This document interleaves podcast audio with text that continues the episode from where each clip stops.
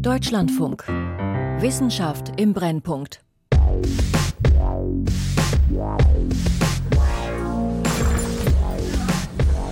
Wer schlank sein will, muss einfach nur mehr Sport machen und so mehr Kalorien verbrennen. Das ist ein Mythos. Ich gehe ein bis zweimal die Woche ins Fitnessstudio. Mehr um fit zu bleiben, als um abzunehmen. Trotzdem achte ich auf den Kalorienverbrauch, den mir der Crosstrainer auf dem Bildschirm anzeigt. Nach 20 Minuten sind das normalerweise 250 Kilokalorien.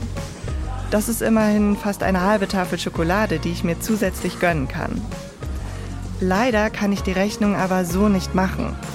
Denn der Stoffwechsel ist kein Kassenzettel, bei dem die Summe der Einzelposten den Endbetrag ergibt.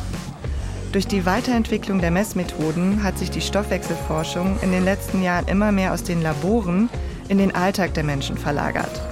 Mit überraschenden Ergebnissen. Auch fürs Abnehmen. Wer kriegt die Kalorien? Stoffwechselmythen im Faktencheck von Sophia Wagner.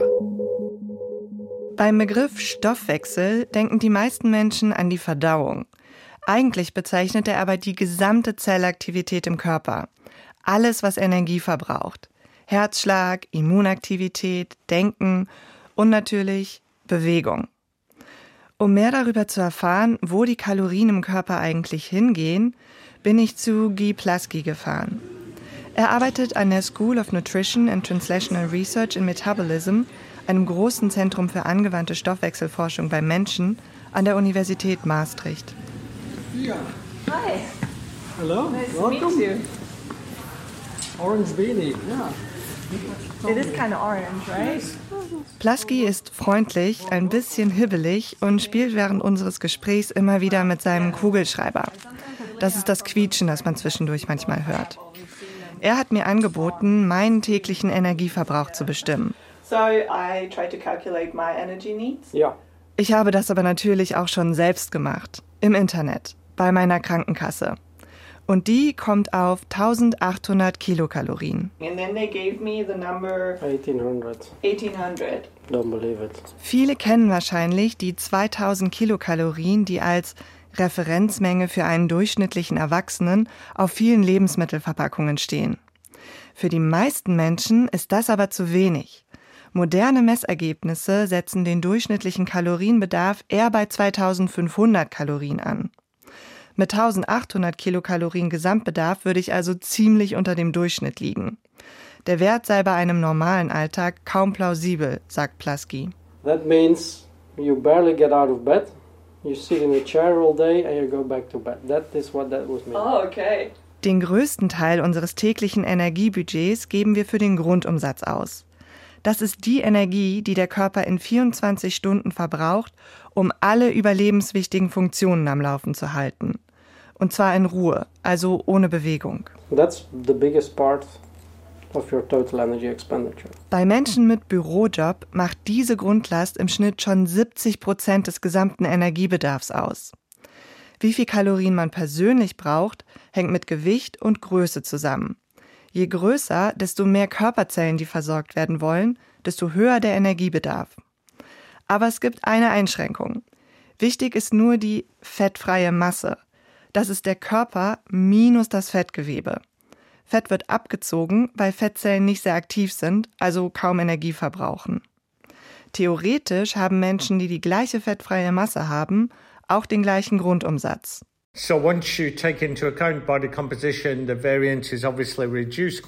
Wenn man die Körperzusammensetzung berücksichtigt, verringert sich die Varianz natürlich ziemlich stark.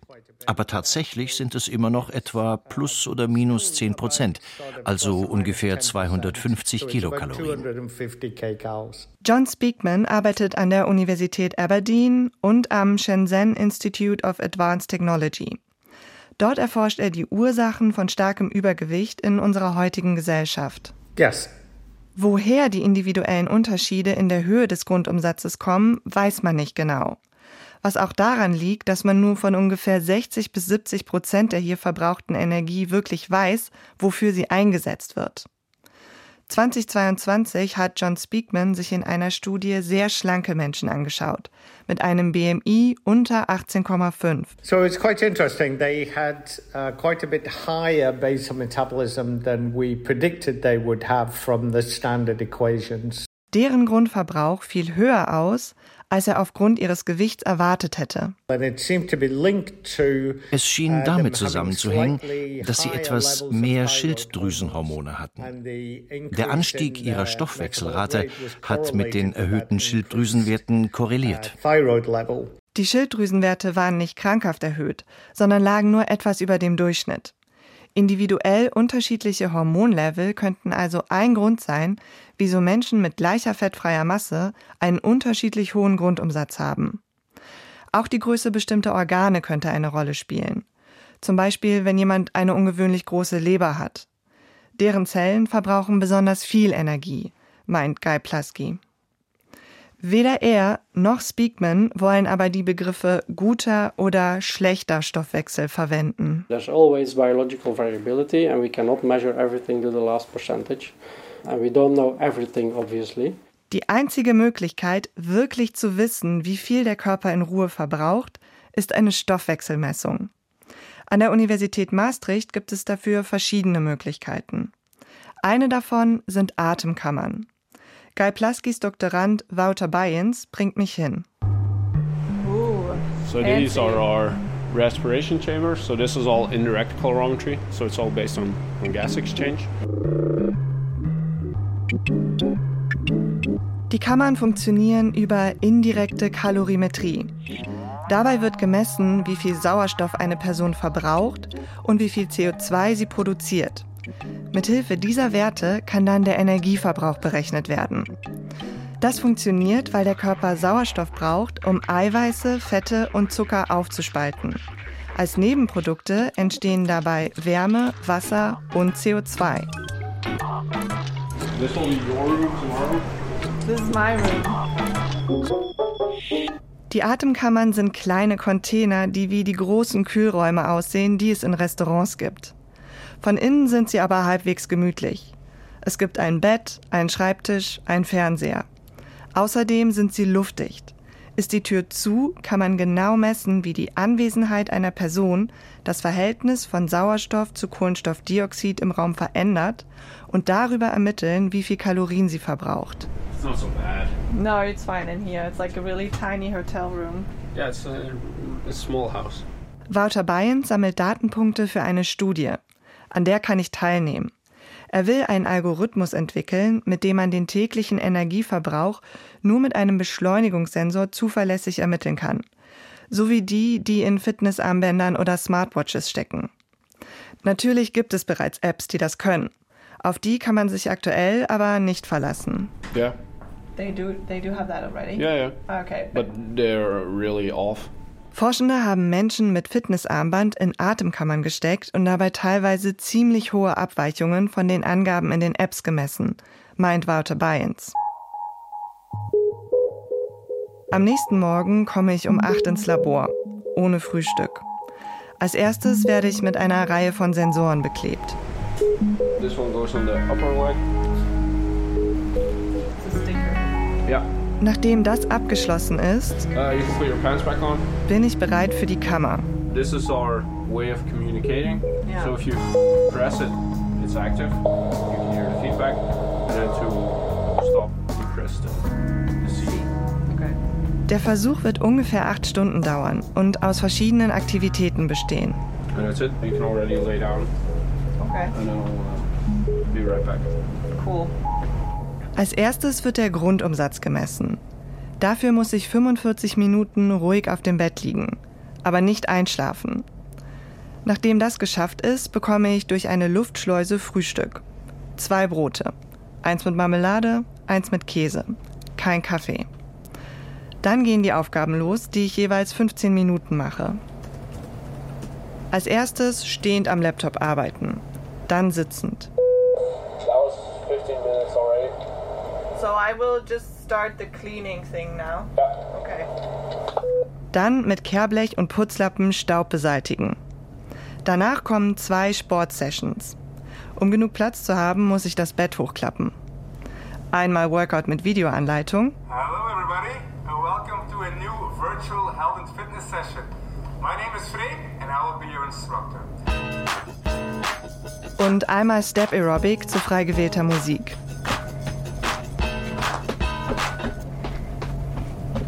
Dann darf ich 15 Minuten im Sitzen lesen, dann 15 Minuten im Liegen Fernsehen.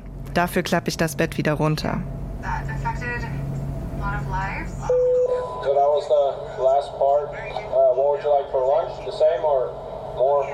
Zum Mittag gibt's die gleichen Brote wie zum Frühstück. Danach folgt der letzte Teil des Experiments. 48 Minuten auf dem Laufband bei sich steigernder Geschwindigkeit. Dann darf ich endlich wieder aus der Kammer raus. Wouter Bayens fragt mich, ob ich für eine 24-Stunden-Messung wiederkomme.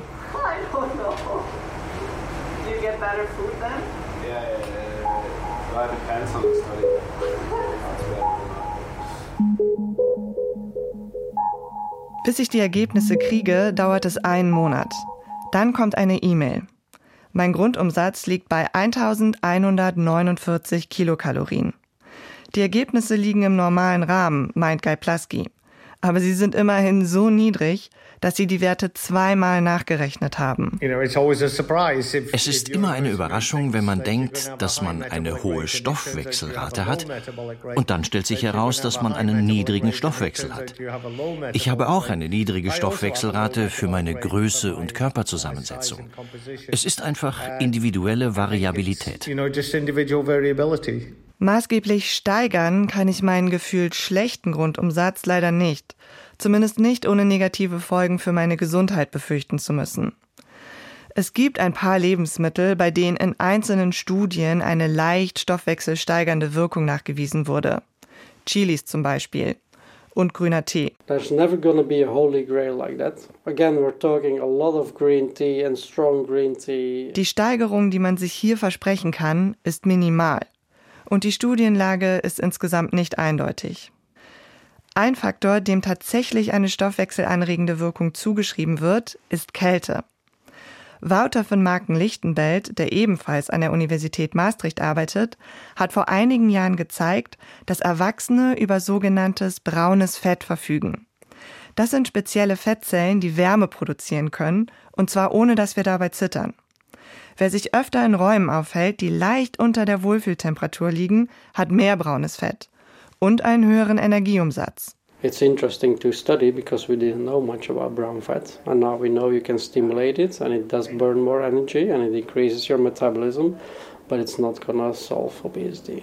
For sure. Weder Guy noch Wouter von Marken Lichtenbelt glauben jedoch, dass der erhöhte Energieumsatz durch Frieren Menschen beim Abnehmen helfen kann. Die beste Möglichkeit, den täglichen Gesamtbedarf an Energie zu beeinflussen, ist laut Guy der Aktivitätsumsatz. Der macht im Schnitt immerhin 30 Prozent unseres täglichen Energieverbrauchs aus. In der Atemkammer wurde auch die Energie gemessen, die ich während der verschiedenen Aktivitäten verbraucht habe. Insgesamt 588 Kilokalorien. Leider lässt sich daraus aber nicht viel über meinen durchschnittlichen Aktivitätsumsatz sagen, denn der Aufenthalt in der Atemkammer war nicht repräsentativ für meinen normalen Tagesablauf. Doch selbst wenn es so wäre, könnte ich die 588 Kilokalorien nicht einfach so zu meinen 1145 Kilokalorien Grundumsatz addieren. Denn so funktioniert der Stoffwechsel nicht. Auch wenn man das lange dachte. Hinweise darauf gibt es spätestens seit 2015, als der Anthropologe Herman Ponza in einer Studie zeigte, dass der tägliche Kalorienbedarf von Menschen aus dem Volk der Hadza in Tansania ziemlich ähnlich dem eines Westlers mit Bürojob ist. Die Hadza sind traditionell Jäger und Sammlerinnen und leben teilweise auch noch so. Ihre kleinen Camps liegen an den Ufern des Eyasi-Sees in der Savanne im Norden von Tansania. Herman Ponza beschreibt die Hadza in seinem Buch Burn, The Misunderstood Science of Metabolism als ein großzügiges, einfallsreiches und knallhartes Volk. Menschen, die Löwen ihre Beute klauen, weil sie wissen, Überleben heißt mehr Kalorien aufzunehmen, als man beim Beschaffen der Nahrung verbraucht. Die Hadza betreiben keine Landwirtschaft, halten keine Tiere und haben keine modernen Maschinen.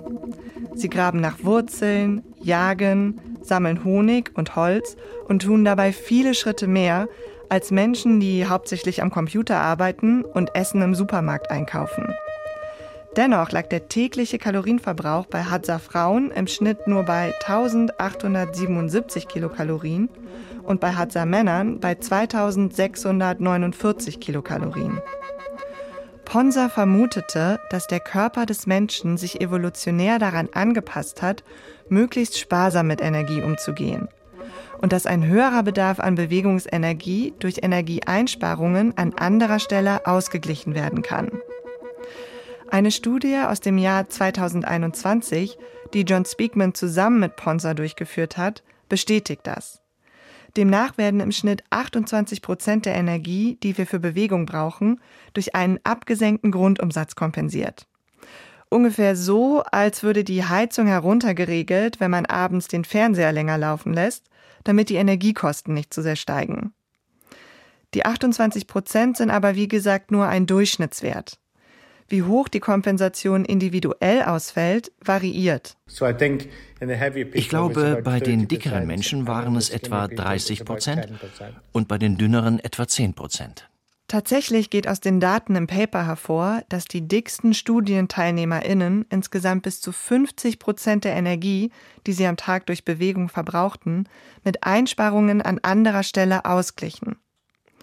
Unklar ist, ob Menschen dick werden, weil sie besonders gute Kompensierer sind, oder ob sich durch eine Gewichtszunahme die Art und Weise verändert, wie Energie im Körper verteilt wird. Im ersten Fall würde es bedeuten, dass manche Menschen quasi dazu prädestiniert sein könnten, dick zu werden. Im zweiten Fall, dass extrem übergewichtige Menschen in einem Teufelskreis gefangen sind. Je dicker sie werden, desto schwerer ist es für sie, ihren Kalorienumsatz mit Sport zu erhöhen. Welcher dieser beiden Fälle zutrifft, weiß man leider nicht. Nicht alle sind von der Kompensationstheorie überzeugt. Was sicher auch daran liegt, dass bisher noch völlig unklar ist, welche Prozesse im Grundumsatz eigentlich heruntergefahren werden, um den erhöhten Energiebedarf durch Bewegung auszugleichen. Eine Hypothese ist, dass der Körper die Aktivität des Immunsystems reduziert. I don't actually think ich glaube nicht, dass man so viel einsparen kann, wenn man seine Immunfunktion ausschaltet. Ich denke also, dass es wahrscheinlich etwas Grundsätzlicheres ist. Zum Beispiel eine Reduzierung der Proteinsynthese, also der allgemeinen Zellaktivität, während man Sport macht. Aber auch das muss erst noch untersucht werden. Für die vorliegende Studie wurden Daten von 1754 Menschen verglichen. Deren Grundumsatz wurde im Labor gemessen. Der Gesamtumsatz aber wurde mit Hilfe der Doubly Labeled Water Method bestimmt. Dabei bekommen die Probanden markiertes Wasser zu trinken. Im Wasser sind unter anderem markierte Sauerstoffmoleküle, sogenannte Isotope. Über das Verhältnis der markierten Moleküle vor der Einnahme und nach der Ausscheidung über den Urin lässt sich bestimmen, wie viel Kohlenstoffdioxid eine Person über einen bestimmten Zeitraum produziert hat. Es funktioniert also so ähnlich wie in den Atemkammern, aber eben unter realen Bedingungen. So ermöglicht die Methode Aussagen über den wirklichen täglichen Energieverbrauch von Menschen zu machen. Das ist nicht neu, war aber lange sehr teuer. Der Erfinder der Methode, Nathan Lifson, schätzte die Kosten im Jahr 1975 auf 10.000 Dollar pro Messung. Und er veröffentlichte sogar ein Paper, in dem er sagte, dass er nicht glaube, dass es irgendein Problem gäbe oder jemals geben würde, das wichtig genug wäre, dass die Leute das Geld bezahlen würden, um die Technik beim Menschen anzuwenden. Erst durch den technischen Fortschritt kann man sich heute eine breitere Nutzung leisten. Auch wenn eine Messung immer noch um die 1000 Euro kostet. Mithilfe des doppelt markierten Wassers konnten Speakman, Ponza und weitere Kollegen und Kolleginnen 2021 auch noch einen anderen Stoffwechselmythos entkräften. Dass unser Energiebedarf ab dem Alter von circa 35 kontinuierlich abnimmt. In der älteren Literatur wird davon ausgegangen, dass die Stoffwechselrate im Alter sinkt. Zweitens gibt es Hinweise, dass die Stoffwechselrate von Frauen in der Menopause runtergeht. Und während der Pubertät gibt es viele hormonelle Veränderungen, die die Stoffwechselrate ebenfalls stören können. Also Für die Studie haben Forschende Einzeldaten von 6.421 Menschen, die zwischen 8 Tagen und 95 Jahren alt waren, zusammengefasst. Daraus wurde dann eine Kurve erstellt, die zeigt, wie sich die Stoffwechselrate eines Menschen über die verschiedenen Lebensphasen hinweg verändert. Von den Ergebnissen war auch John Speakman überrascht. Totally. Zwar konnte ab 60 ein Abfall in der Stoffwechselrate gezeigt werden. In der Mitte des Lebens, zwischen Pubertät und Rentenalter, passiert aber gar nichts. Das gilt sowohl für Männer als auch für Frauen. Denn beide Geschlechter haben bei gleicher fettfreier Masse im Schnitt auch den gleichen Energiebedarf. Der Stoffwechsel von Männern und Frauen funktioniert also prinzipiell gleich. Selbst während der Schwangerschaft haben Frauen keinen überdurchschnittlich hohen Energiebedarf. Es ist zwar nicht falsch, dass schwangere Frauen für zwei essen, aber die zweite Person ist eben sehr klein. Die Studie zeigt, der Energieumsatz von Frauen geht während der Schwangerschaft nur so weit hoch, wie sie und ihr Fötus an fettfreier Masse zulegen. Kleinkinder haben im Vergleich zu ihrem Körpergewicht dagegen den höchsten Energiebedarf überhaupt. Je älter Kinder werden, desto mehr geht der Energiebedarf im Verhältnis zur Körpermasse runter, bis sie um das Alter von 20 auf dem eines Erwachsenen ankommen. Der hohe Energiebedarf von kleinen Kindern ist laut John Speakman durchaus plausibel. Schließlich sind sie im Wachstum und rennen außerdem den ganzen Tag rum. Im Nachhinein betrachtet hätte man das vielleicht vorhersagen können. Was wir nicht vorhergesagt hätten, ist, dass es absolut keinen Effekt in der Pubertät und keinen Effekt in der Menopause gibt. Das war also wirklich unerwartet. Die Art des Datensatzes, der aus vielen Einzeldaten von verschiedenen Menschen an verschiedenen Punkten ihres Lebens besteht, könnte das Ergebnis allerdings verzerrt haben. Zum Beispiel könnte der Rückgang im späten Leben so etwas wie ein Survivor Bias sein. Es könnte also sein, dass Personen mit einer niedrigen Stoffwechselrate länger leben als diejenigen mit einer hohen Stoffwechselrate. In diesem Sinne könnte eine niedrige Stoffwechselrate, du hast gesagt, es sei eine schlechte Stoffwechselrate, tatsächlich zu einem langen Leben führen. Ob die Daten tatsächlich die Stoffwechselaktivität in verschiedenen Lebensabschnitten darstellen, lässt sich also nicht wirklich sagen. Das ist schwer uh, zu beantworten, weil wir natürlich keine Längsschnittdaten über einen längeren Zeitraum haben. Körperzusammensetzung, Körpergröße und die körperliche Aktivität ändern sich im Laufe des Lebens, und zwar oft gemeinsam. Deshalb ist es auch sehr schwer, den Energieverbrauch eines Menschen über längere Zeit zu messen. Wenn es um die Details des Stoffwechsels geht, ist also immer noch einiges unklar. Guy Plasky meint, dass mein täglicher Kalorienverbrauch wahrscheinlich irgendwo zwischen 1800 und 2300 Kilokalorien liegt. Das ist immerhin eine ganze Tafel Schokolade Unterschied. Aber darum soll ich mir keinen Kopf machen. Tatsächlich war niemand, mit dem ich für diesen Beitrag gesprochen habe, davon überzeugt, dass individuelle Unterschiede im Energieverbrauch, auch wenn sie existieren, einen starken Einfluss auf das Gewicht haben.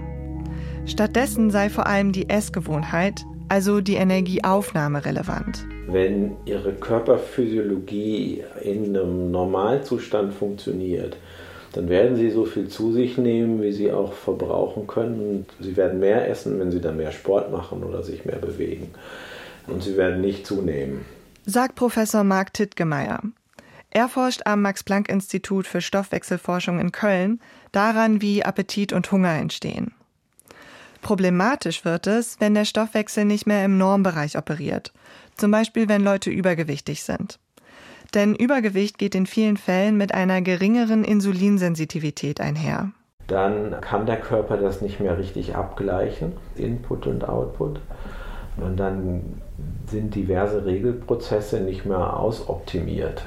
Dann gibt es auch so Mechanismen, die ihnen vorgaukeln, sie müssen jetzt immer mehr essen und sich weniger bewegen.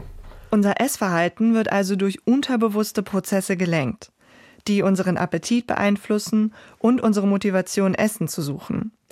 Dabei spielen wahrscheinlich auch Gewohnheiten eine große Rolle. Im Körper gibt es verschiedene Signale, die dem Gehirn vermitteln, ob wir Nährstoffe, also Energie brauchen oder gerade ganz gut dastehen. Neben dem Insulinlevel zum Beispiel auch das Hormon Grelin oder ganz einfach der Blutzuckerspiegel. Das sind aber erstmal alles nur Messwerte, aus denen der Körper dann ein Verhalten ableiten muss. Und Verhalten hat eine interessante Dimension, weil Verhalten, unser Verhalten orientiert sich ja nicht nur daran, was jetzt unser Körper braucht. Manchmal sogar viel zu wenig. Ein Verhalten orientiert sich auch daran an Gewohnheiten, an Prägungen auf irgendwas. Und dann macht man das einfach so. Um mehr darüber herauszufinden, wie Gewohnheiten unser Essverhalten beeinflussen, hat Mark Tittgemeier Studienteilnehmer für acht Wochen auf eine Hochfettdiät gesetzt. Zusätzlich zu ihrem normalen Essen bekamen sie einmal am Tag einen fettreichen Pudding. Und dann haben wir vorher und nachher unter anderem geschaut, wie ändern sich die Präferenzen. Und da ist es in der Tat so, dass nur diese diese Gabe, dieses regelmäßige zu sich nehmen von einem so einem Snack am Tag dazu führt, dass ich wenig fettreiches Essen devaluiere, also abwerte und höher fettreiches Essen plötzlich viel besser, viel lieber mag. Laut Tittgemeier hat die Forschung dazu, wie der Körper seinen Zustand an das Gehirn kommuniziert und wie daraus dann unser persönliches Essverhalten entsteht, gerade erst begonnen. Was mögen wir, was mögen wir nicht? Wann hören wir auf zu essen? Ein Mittel, das hier ansetzt beim Appetit und Sättigungsgefühl, ist Semaglutid. Der Wirkstoff wird unter anderem als Wegovy verkauft und ist umgangssprachlich auch als Abnehmspritze bekannt. Es handelt sich ursprünglich um ein Diabetesmedikament, das den Blutzucker reguliert, hilft aber auch beim Abnehmen. Unter anderem, weil es die Lust auf Essen extrem runterregelt. Wegovy ist in der EU zugelassen als Abnehmmittel für Menschen mit Adipositas. Eine Lifestyle-Droge, die hilft, ein paar Funde zu verlieren, ist es nicht. Die Abnehmspritze unterstützt aber die Annahme, dass Essverhalten und die unbewussten Mechanismen, die es steuern, eine große Rolle beim Abnehmen spielen. Und es gibt natürlich auch noch viele andere Faktoren, die einen Einfluss auf unser Gewicht haben und darauf, wie viel Fett wir anlagern. Die Genetik spielt eine große Rolle aber auch wie viel Pizza, Burger und anderes hochverarbeitetes Essen auf dem Speiseplan steht. Die eine Erklärung für Übergewicht gibt es nicht. Klar ist aber, der tief verwurzelte Gedanke, dass dicke Menschen einfach nur mehr Sport machen müssen, um so mehr Kalorien zu verbrennen, ist zu kurz gegriffen. Es gibt einen klaren Nutzen von Sport für die Herzgesundheit und dergleichen. Aber als Strategie zur Reduzierung des Körpergewichts ist es ziemlich sinnlos.